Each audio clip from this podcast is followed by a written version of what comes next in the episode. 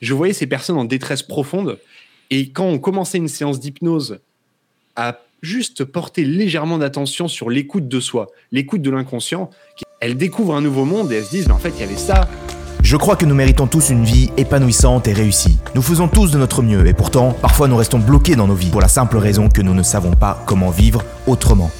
C'est pourquoi je pars à la rencontre d'experts et de leaders de l'épanouissement et de la réussite pour comprendre précisément comment nous aussi, nous pouvons vivre mieux. Après 13 années de recherche, je sais que transformer sa vie, ça s'apprend. Je suis Julien Kim, bienvenue sur le podcast Vivre mieux.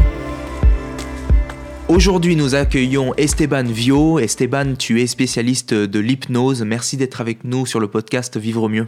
Alors, ben, merci beaucoup de m'avoir invité sur ce podcast. C'est vraiment un plaisir de pouvoir échanger directement et de parler d'hypnose euh, ensemble. Oui, euh, avec, avec plaisir pour moi aussi. C'est un sujet qui, qui, me paraît important et important aussi pour euh, notre audience. Est-ce que tu pourrais te présenter et présenter ton activité? Alors, je m'appelle Esteban Vio, je suis hypnopraticien, ce qui signifie que je pratique l'hypnose dans le milieu thérapeutique pour accompagner des gens de manière générale sur diverses problématiques. On y reviendra par la suite, j'imagine. D'accord. très intéressant. Est-ce que tu veux bien nous parler un peu de ton expérience en hypnose? Comment ça se passe, une séance d'hypnose, etc. L'objectif de l'hypnose, en fait, c'est d'aller modifier l'état de conscience, modifier sa part subjective pour accéder à des ressources intérieures. On part du principe qu'en fait, on a des ressources à l'intérieur de nous qui nous permettent de régler des problématiques de vie, mais qu'on n'arrivera pas à y accéder par l'état de conscience commun, normal, dans lequel nous sommes euh, fréquemment, la majorité du temps. Donc, on va modifier notre état de conscience dans l'objectif d'aller chercher ces ressources à l'intérieur de nous pour aller de l'avant, tout simplement. D'accord. Et, alors, comment est-ce que cet objectif est atteint? C'est-à-dire, tu as dit le but, c'est d'amener la personne bah, à se révéler ou à révéler euh, une façon de voir les choses, je pense, ou une, une, certaine, un certain schéma de pensée. Comment est-ce que tu... Qu'est-ce qui se joue? Comment est-ce qu'on atteint ça? Alors du coup, on pourrait développer très longtemps sur le, les moyens et la mise en œuvre de l'hypnose, mais de manière générale, c'est effectivement le concept de suggestion qui est intéressant et qui est important. Le but, c'est qu'en modifiant l'état de conscience, on modifie sa part subjective, on interagit avec nous d'une manière complètement différente, on prend de la distance un petit peu avec notre vie, avec notre manière d'interagir avec le monde, et c'est là où on peut avoir un levier d'action différent, un, plus grand levier d'action, pour pouvoir moduler, interagir avec ce qui est important pour nous et ce qui nécessite bah, une petite aide qui est parfois importante à avoir, une aide extérieure en fait, euh, quand on est trop bloqué dans une problématique euh, de vie spécifique. Et ouais, il existe beaucoup de d'hypnoses différentes, l'hypnose conversationnelle, la plus répandue, c'est on entend souvent parler d'hypnose ericksonienne, donc l'hypnose de Milton Erickson, il a vraiment révolutionné le milieu de l'hypnose. Et euh, toutes les formes d'hypnose vont en fait jouer de manière générale avec ce principe de subjectivité, ce principe d'état de conscience pour aller chercher ces fameuses ressources à l'intérieur de nous. Avant-hier, alors c'était une séance un petit peu particulière parce que c'était une personne qui était euh, au potentiel intellectuel, euh, diagnostiquée autiste et euh, au potentiel, enfin, une, hyper émotionnelle, hyper sensorielle, tout hyper quoi. D'accord. Et, et, elle pensait en fois 2,5. Quand elle parlait, quand elle pensait, etc., c'était à fond. Elle parlait comme ça tout le temps et, et elle savait pas apaiser son esprit. Et en fait, je me suis basé sur son rythme et j'ai commencé à faire de l'hypnose en fois 2,5 et puis petit à petit, on a apaisé le rythme ensemble. Et elle s'est rendue compte qu'elle pouvait apaiser le rythme de ses pensées pour vraiment apprécier les choses à la fin de la séance déjà. Et elle parlait tout calme. Elle m'a dit c'est la première fois de ma vie que j'arrive à apaiser comme ça. Donc voilà, ça c'est, bah, c'était avant-hier, donc ça me revient à l'esprit, mais euh, ça permet directement d'apaiser comme ça. Et j'étais fier qu'elle puisse, euh, qu'elle puisse apaiser ses pensées. Ah oui, d'accord. Et donc c'est un, à travers cette séance, elle va pouvoir euh, faire perdurer ses effets aussi dans, dans sa vie au quotidien. Exactement, c'est ça. Alors on va se revoir, mais le but c'était aussi de lui donner un outil. Elle a vu à quel point elle pouvait. C'est comme lui, montrer un potentiel qu'elle ne connaissait pas avant. On lui a dit, et je, lui ai montré que par elle-même, parce qu'au final, moi j'ai juste parlé, j'ai parlé d'une vitesse différente, je me suis synchronisé en fait. Je me suis synchronisé sur elle, et ensuite je lui ai dit, bah écoute, si tu te sens, tu peux me suivre sur ce rythme. Et on a descendu de rythme, et elle a constaté qu'elle pouvait le faire. Alors évidemment, je l'ai accompagnée sur la première fois, mais ça montre bien que par la suite, elle pourra petit à petit, avec de l'entraînement aussi, modifier peut-être son état de conscience pour apaiser les pensées, parce que ah, quand on est hyper euh, intellectuel, euh, émotionnel, sensible, y a les, ça, part trop vite, et puis on a parfois des crises d'anxiété, etc., qui naissent. Donc là, euh, voilà, elle a l'outil pour le long terme. D'accord. c'est super intéressant. Alors, est-ce que, est -ce que moi, ça me fait penser à, est-ce que tu aurais, tu vois, peut-être un, un, conseil pour l'audience qui qui peut-être rencontrent des blocages et, et, mhm. hésitent, tu vois, pour quel, quel outil utiliser pour dépasser ce blocage Comment, voilà, est-ce que, est que tu aurais un message pour, pour eux par rapport à l'hypnose, par exemple?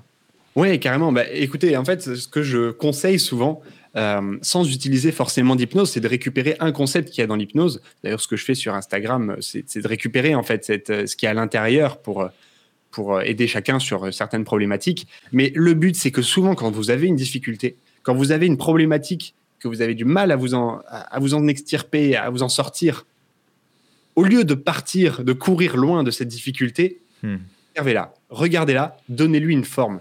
Parce que c'est la forme qui va vous permettre de directement interagir avec et de dépasser votre problématique. Alors écoutez-la si elle a quelque chose à dire. Imaginez peut-être n'importe quoi, une couleur qui lui correspond, une forme, peut-être un visage. Euh, une, des fois c'est un rond, des fois c'est un carré, des fois c'est une lumière, une énergie. De lui donner une consistance qui vous permettra d'interagir avec de manière beaucoup plus puissante et importante. Et, euh, et, ce sera beaucoup mieux pour vous de pouvoir avancer avec cette dynamique-là. Parce qu'en donnant une consistance, vous pouvez agir sur vos problématiques. Hmm, d'accord. Donc c'est c'est pouvoir euh, alors avoir une euh, ok donc donc donner une forme à son à son problème pour pouvoir l'avoir face à soi euh, et non plus être dans, dans, un évitement ou dans quelque chose qui coule en fait une façon de ouais. c'est hmm. ça hmm, d'accord eh bien eh bien c'est c'est bah, comment dire? Merci parce que c'est quand même un, pas un conseil qu'on entend régulièrement euh, au quotidien.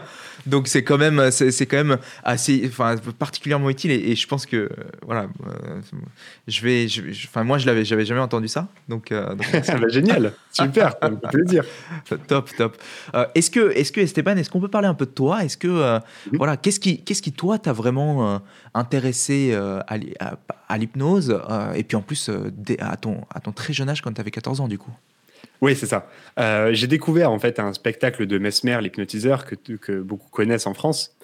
Je suis allé voir ça, je me suis dit, il faut arrêter les bêtises quand même, c'est pas possible son truc. si, vraiment ça c'est possible, euh, il y, y, a un monde qui est ouvert derrière. Donc, de manière un petit peu douteuse, j'ai ouvert un livre et puis j'ai lu. J'ai vu à peu près ce que c'était. J'ai fait bon. Par précaution, je vais lire un second livre puis un troisième, et j'étais piqué, j'ai lu un quatrième. Et au bout d'un an, je me suis dit, bah, faudrait peut-être expérimenter parce que ça a l'air vraiment incroyable ce truc. Et puis, bah, voilà, on colle, on colle les doigts de, sa mère au début, et puis de ses amis, et puis après, on fait des expériences un peu plus amusantes. Au début, j'ai commencé dans l'hypnose de spectacle. Et, euh, et, petit à petit, je me suis rendu compte, je me suis dit, mais en fait, au-delà de l'hypnose de spectacle, on peut vraiment permettre à chacun de pouvoir évoluer et passer un cap dans sa vie avec ça. Hmm. Donc, bah, c'est la dynamique que j'ai prise et je me dis, bah, je vais aller jusqu'au bout. Quoi. Ce sera, je, sais que c'est ce qui est en moi, je sais que c'est, c'est plutôt facile en moi, donc je fonce. Ouais.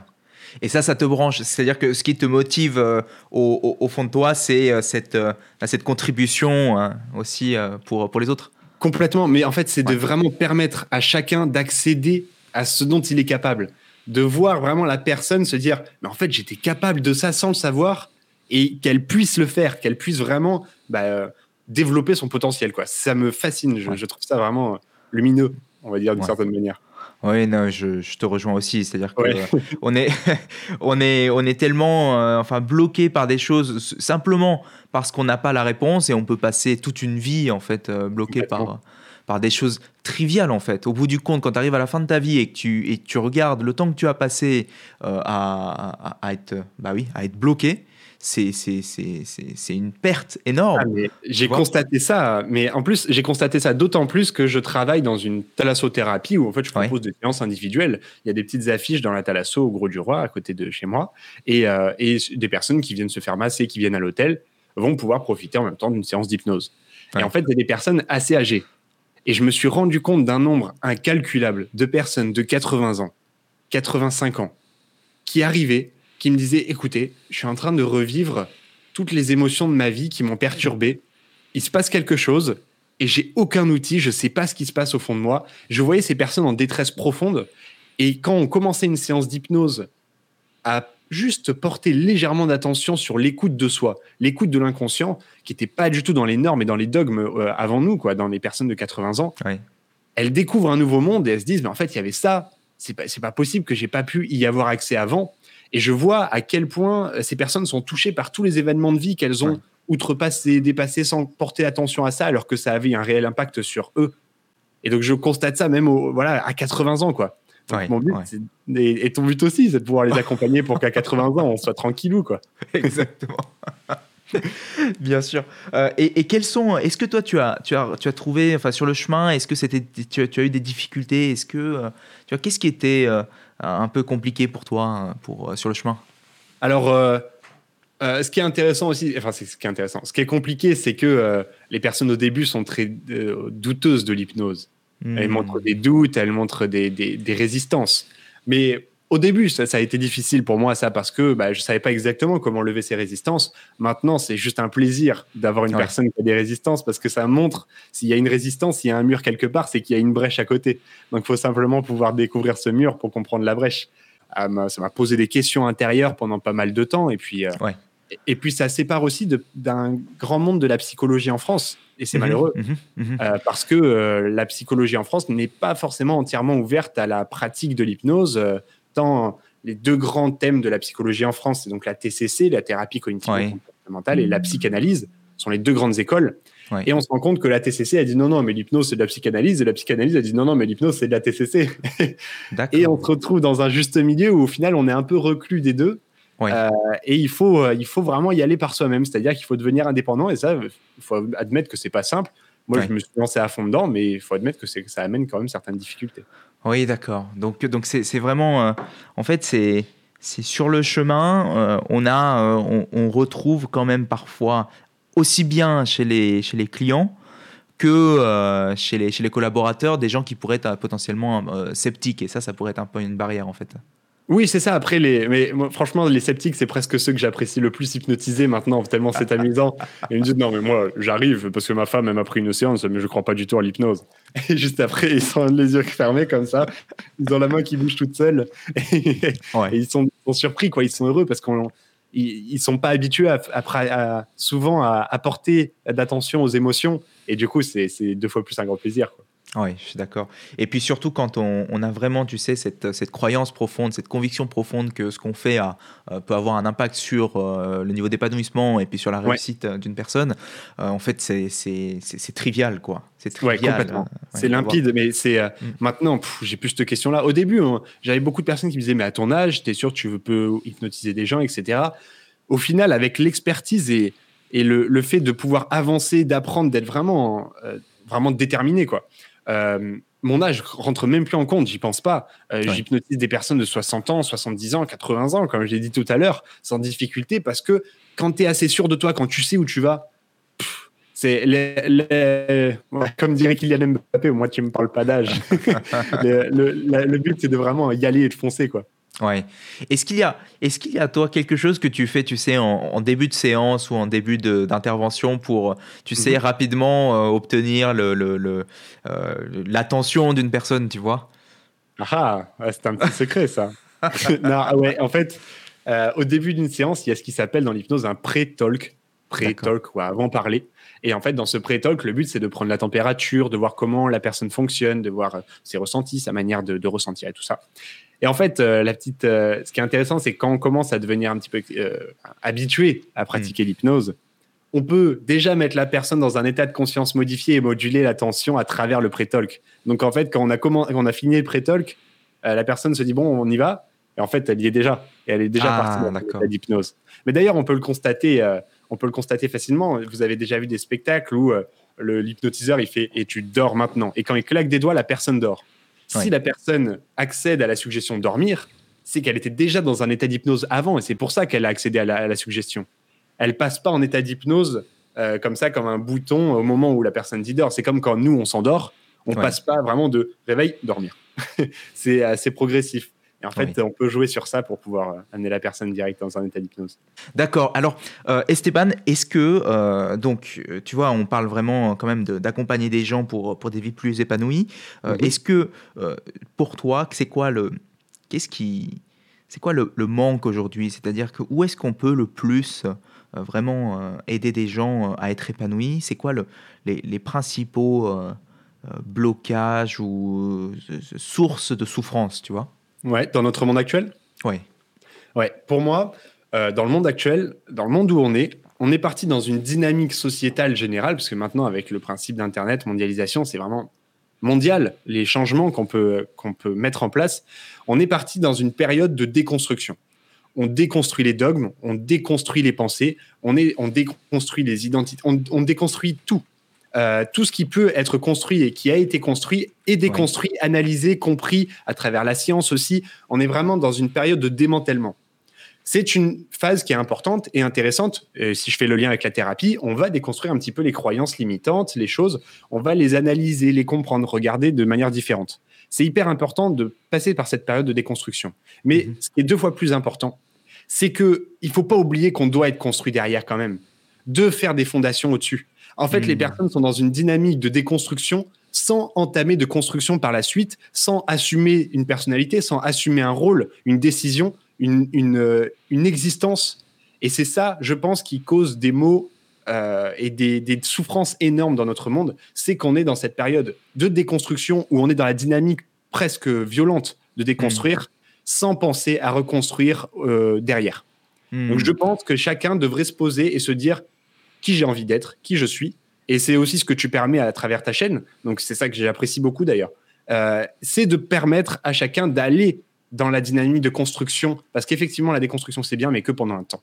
Hum, hum. Et quand tu, pour être sûr de, de, de, te suivre et d'être aligné avec toi, quand on parle de déconstruction, on parle de, prise de conscience euh, des mots, euh, des mots MAX euh, mhm. de, la, de la société, des injonctions, des différentes pressions qu'il y a au niveau de la société sur nous, aussi bien d'un point de vue thérapeutique, donc dans notre inconscient, mais également sur voilà, notre style de vie qu'on a actuellement. Et donc on cherche, on cherche beaucoup à, à s'ériger, à outrepasser ça. et donc c'est si, je veux, sans entrer dans une discussion politique, mais, mais c'est euh, sur euh, l'affirmation de nos droits, euh, l'affirmation de, de ce qu'on, de ce qu'on, de ce, de ce, de ce à quoi on peut prétendre et, et, chercher à chercher à, à, être entièrement libre. Et derrière, sans forcément se poser la question de l'autre côté, le pendant qui est les responsabilités et la, la contribution que je veux avoir dans le monde. Hein. Exactement. Alors c'est plus coûteux mentalement, donc c'est normal que intuitivement on n'aille pas y le faire parce que c'est coûteux. C'est un système 2 pour euh, ceux qui aiment la psychologie cognitive. Euh, c'est quelque chose qui va coûter, qui va être difficile à mettre en place parce qu'il faut prendre des responsabilités et ça c'est difficile. Mais en fait, pour pouvoir avancer et passer dans un nouveau dogme, euh, mhm. des dogmes peut-être qu'on pourra plus facilement mettre de jeu et de l'est à l'intérieur, il va falloir passer par cette période. Mais même, tu parlais de déconstruction sociétale, même mhm. identitaire on le voit qu'il y a des, il y a des, enfin des, des envies de vouloir aller de l'avant à travers la déconstruction de l'homme, de la femme, de beaucoup de choses. Mais au final, il faut quand même arriver à construire. Parce que sinon, si on reste dans cette période déconstruite, on entre dans des phases dépressives et des phases difficiles à vivre. Ouais, ouais. Et, et, il y a, euh, si, si, on aborde ça euh, avec le, le, spectre des besoins, finalement, euh, on, est, on est quand même on est drivé par la, pour réaliser cette déconstruction parce qu'on se sent euh, voilà limité, on se sent en manque de liberté, on peut avoir voilà ce, genre de besoin. Et quand on s'en affranchit, ensuite, je pense que tu vois, on est on est on est très vite euh, confronté au fait que le besoin suivant qui, qui n'est pas assouvi, c'est quand même celui de donner du sens, celui de de, se, de, se transcender, celui de contribuer. Et, et c'est vrai qu'il y a une sorte de de, de, suite, de suite quelque part, il y, y a une sorte de séquencement en fait. Après la hein. déconstruction. Ça a toujours fonctionné comme ça dans l'histoire. On le voit dans La psychologie des foules de Gustave Le Bon, là, qui a été écrit en 1800 et quelques, 1890, je crois, 95. Euh, on voit qu'il est déjà en train de décrire ces périodes de déconstruction, de reconstruction. Alors lui, c'est peut-être un petit peu au niveau politique, dans le sens euh, il dit qu'il y a, il y a peut-être du communisme qui est en train d'arriver, quelque chose de hmm. différent et tout ça. Donc, il parle de ces périodes déconstruction, reconstruction, des dogmes et de leur fonctionnement. Et on voit que c'est quelque chose qui, est, qui se répète tout au long de l'histoire, comme souvent on entend cette vidéo sur Internet, l'histoire se répète, etc. Ah et, ben, en fait, c'est complètement ça, parce qu'il y a cette période de déconstruction pour refaire quelque chose de nouveau. Mais maintenant qu'on est dans une dans cette dynamique de mondialisation où tout est pareil partout, ouais. eh ben la, la, variable identitaire disparaît aussi et se dilue. Et alors, alors effectivement, pour, pour reboucler sur le thème et aussi pour faire le, le, parallèle avec euh, le, les, je dirais les, les difficultés de, de, notre, de notre ère, est-ce que tu vois des sources d'opportunités aussi? Ouais, ben, le fait de déconstruire permet de reconstruire mieux, de base, à, la, base. Donc ça veut dire que si on, on, met les bonnes choses en place, si on prend des responsabilités de la bonne manière, on va pouvoir construire une vie qui nous est propre et qui est importante. On n'a jamais eu autant de possibilités d'évolution qu'aujourd'hui, en fait. Euh, les personnes, je parle de, de, milieu occidental, évidemment, en tout cas développé. Euh, mais euh, donc, on peut, en fonction des outils qu'on a sur Internet, accéder à ce que l'on souhaite. Donc autant être dans l'action et foncer. Ça, c'est une, possibilité et un potentiel que je vois de nos jours. Ouais. Et qu'il n'y avait pas il y, a, encore 20 ans. Jamais, jamais. Ouais. Alors, qu'est-ce que. On parle d'apprendre, on parle sur Internet. Est-ce qu'il y a des choses. Alors, toi, c'est quand même. C'est vrai que c'est différent puisque ah, dès 14 ans, en fait, tu as été exposé. Mais est-ce qu'il y a quelque chose que tu aurais aimé apprendre à l'école euh, que, voilà, nous, aujourd'hui, on ne nous apprend pas à l'école? Bah, Déjà qu'il y avait un truc à l'intérieur de moi qui prend des décisions qui sont différentes de mon conscient et qui s'appelle un inconscient, ah, ça, ça, ça, m'aurait, ça aurait été un peu aidant, intéressant euh, de, le savoir quand même. Je suis bien d'accord. À quel âge tu penses qu'il faudrait nous apprendre ça? Au, lycée, au collège? Euh, Au collège, au collège, je pense que c'est la bonne euh, vers la cinquième, quatrième. Je pense qu'il y a une, une étape psychologique qui se passe à ce moment-là. après, euh, la difficulté, euh, parce qu'il faut quand même regarder les difficultés, c'est que souvent, le, du coup, l'enfant pourra euh, se déresponsabiliser vers l'action de l'inconscient. Ça, c'est possible. donc, il faut aussi des profs et des, des gens préparés qui puissent accueillir l'information sans juste dire il y a un truc à l'intérieur de vous qui dirige et c'est pas vous, donc vous êtes victime et vous et vous pouvez pas être acteur de votre vie. Ça peut aussi mhm. porter préjudice dans ce côté-là. Mais si les, les, bah, les, les adultes, on va dire, les profs, sont éduqués à ce concept quand même de quelque chose à l'intérieur de nous, effectivement, on peut tellement faire évoluer la société de cette manière-là. D'accord. Et alors, dans, dans ce cours-là, imagine, euh, on, a, on va avoir une heure de cours euh, sur l'inconscient. Euh, mhm. de, de, quoi on parlerait? On, parlerait on parlerait de la suggestion, on parlerait de la manière dont on peut influencer l'inconscient, comment ça fonctionne, comment est-ce que c'est possible de pouvoir envoyer un message à l'inconscient, même sans passer par le conscient, sans que le conscient s'en rende compte. On parlerait aussi de comment est-ce que l'inconscient fonctionne, quels sont ses paramètres de décision, qu'est-ce qui fait qu'il va aller à droite ou à gauche, qu'est-ce hmm. qui fait qu'il nous influence et pourquoi est-ce que parfois il n'est pas d'accord avec le conscient. Hmm. Déjà, c'est pas mal en une heure. oui, oui, c'est. non, c'est pas mal, c'est pas mal, je suis d'accord. Ok, est-ce qu'il y a, euh, est qu'il y a d'autres sujets que tu voulais évoquer et dont, on n'a pas évoqué, peut-être euh, par rapport à l'hypnose ou, ou, même pas du tout, hein, comme tu veux? Ah bah, euh, sur l'hypnose, moi je suis, je suis toujours prêt, je suis une fusée, tu sais, je pourrais en parler pendant, pendant des heures. Donc euh, effectivement, ça va être difficile de choisir un thème, un thème précis. En tout cas, c'est intéressant de pouvoir porter justement euh, davantage d'attention au principe de suggestion, de savoir que dans les mots, dans les phrases, on peut envoyer des, des, des, phrases qui vont juste dans votre inconscient et pas dans votre conscient, qu'on peut influencer directement. Et, et juste le fait de prendre cette petite action, de prendre du recul, de regarder la phrase et de se dire tiens, elle a activé ça chez moi, de regarder le champ lexical, la manière dont c'est dit, le ton, la voix, eh ben, ça nous permettra déjà d'avoir une meilleure conscience de nous-mêmes et c'est inspiré de l'hypnose, mais ça permettra d'évoluer, euh, je pense, de la meilleure des manières. Euh, je me permets de, tu vois, pendant qu'on a eu cette discussion, je me suis dit peut-être qu'on peut, euh, renforcer une partie, c'est mhm. les, la, la, praticalité, c'est-à-dire le, les bénéfices de l'hypnose pour l'audience. Mhm. Quels sont donc les, les, sujets pour lesquels euh, quelqu'un pourrait venir te voir et te dire voilà Esteban, euh, j'aimerais faire de l'hypnose. Est-ce que tu peux, tu peux détailler un peu plus ça? Complètement. Euh, du coup, il y a les peurs, les émotions, la gestion émotionnelle de manière générale. Ça veut dire pouvoir apaiser une peur s'il y en a une, apaiser une anxiété, une, un stress. on peut aussi apaiser des tristesses, écouter des messages, ressentir. Souvent, il y a une personne qui me dit, qui me dit bah, je sens qu'il y a quelque chose, mais je ne sais pas quoi. Ce sentiment-là, on peut l'observer en état d'hypnose. On peut aussi aller voir des phobies, on peut aller voir euh, des, anxiétés plus généralisées aussi. Euh, des tristesses avec des syndromes dépressifs, c'est aussi possible, dans la limite évidemment, avec euh, d'autres professionnels en même temps. et on peut, sur des schémas cognitifs, donc de manière plus analytique, plus cognitive mmh. aussi, agir pour mettre du lest, par exemple sur les personnes qui ont des TOC, qui sont obligées d'aller faire quelque chose, personnes qui ont des manières comme ça de, des dysfonctionnements en fait de vie d'une certaine manière ou quelque chose en tout cas qui porte atteinte euh, et porte peine à la personne, on peut aller le moduler, essayer de voir si on peut mettre du lest à l'intérieur pour, pour mieux gérer ces systèmes-là. Ok, Très clair, très clair. Donc, euh, ah, donc vraiment, vraiment une panoplie assez large sur laquelle on, peut, on, peut, travailler. Souvent, j'ai le sommeil aussi et la cigarette, c'est vrai. J'en parle pas souvent, ah, ça, mais c'est fréquent aussi. C'est comme ça que l'hypnose a été connue pour arrêter les, les, addictions. Et donc, par exemple, sur, sur l'arrêt du tabac, ça serait quelque chose comme, comme arriver avec, enfin finir avec un, schéma de pensée dans lequel euh, on associe plutôt de la souffrance à la cigarette euh, et non pas de la, du plaisir. Ça serait quelque chose comme ça? Alors, euh, il y en a certains qui le font, mais moi, je ne considère pas que ce soit sain de le faire avec la souffrance parce que ça va envoyer une suggestion plus qui dite négative, c'est-à-dire que ça va induire quelque chose de négatif. En fait, on va plutôt passer par, OK, qu'est-ce que ça te permet vraiment, la cigarette? Hmm. Pourquoi est-ce que tu en as besoin? On va écouter ce besoin-là. On va pouvoir lui dire, bah écoute, la réponse à ce besoin, c'est peut-être pas forcément la bonne parce qu'elle porte atteinte au corps et, au conscient. Donc peut-être que tu pourrais décaler ça et puis apaiser le besoin qu'il y a et changer la clope par quelque chose d'autre, de différent, peut-être faire plus de sport et euh, simplement moduler ça et écouter peut-être bah, toutes les raisons qui font que la personne a envie de fumer. En final, euh, hier, c'était une personne qui aimait bien faire fuir son, une femme qui, aimait bien faire fuir son mari parce qu'elle soufflait de la, fumée dans la maison et ça permettait d'avoir un petit peu plus d'air. Et du coup, tout de suite, on comprend, ça y est, bah, avoir un petit peu plus d'air, un espace à toi, peut-être un cocon. Et en fait, commencer à interagir comme ça pour pouvoir euh, apaiser cette addiction qui est en fait un but souvent et euh, une raison d'être. D'accord. Très clair. Merci. Euh, Esteban, est-ce que tu as des, des, projets par la suite, dans les mois à venir, dans les années à venir?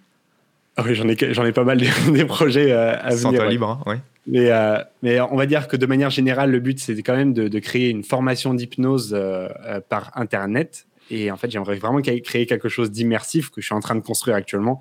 Euh, et j'accompagne quatre padawans. Euh, je, je, devais en avoir cinq, mais la cinquième s'est désisté. J'accompagne quatre padawans à travers des cours. Et, euh, et, comme ça, je construis une formation vraiment en qualité pour permettre à chacun de pouvoir développer une compétence autour de l'hypnose ou de l'hypnose directement thérapeutique. Pour, j'accompagne aussi des psychologues pour avoir un outil en plus, avancer dans la vie avec ce, ce formidable outil qui est de parler à l'inconscient en fait.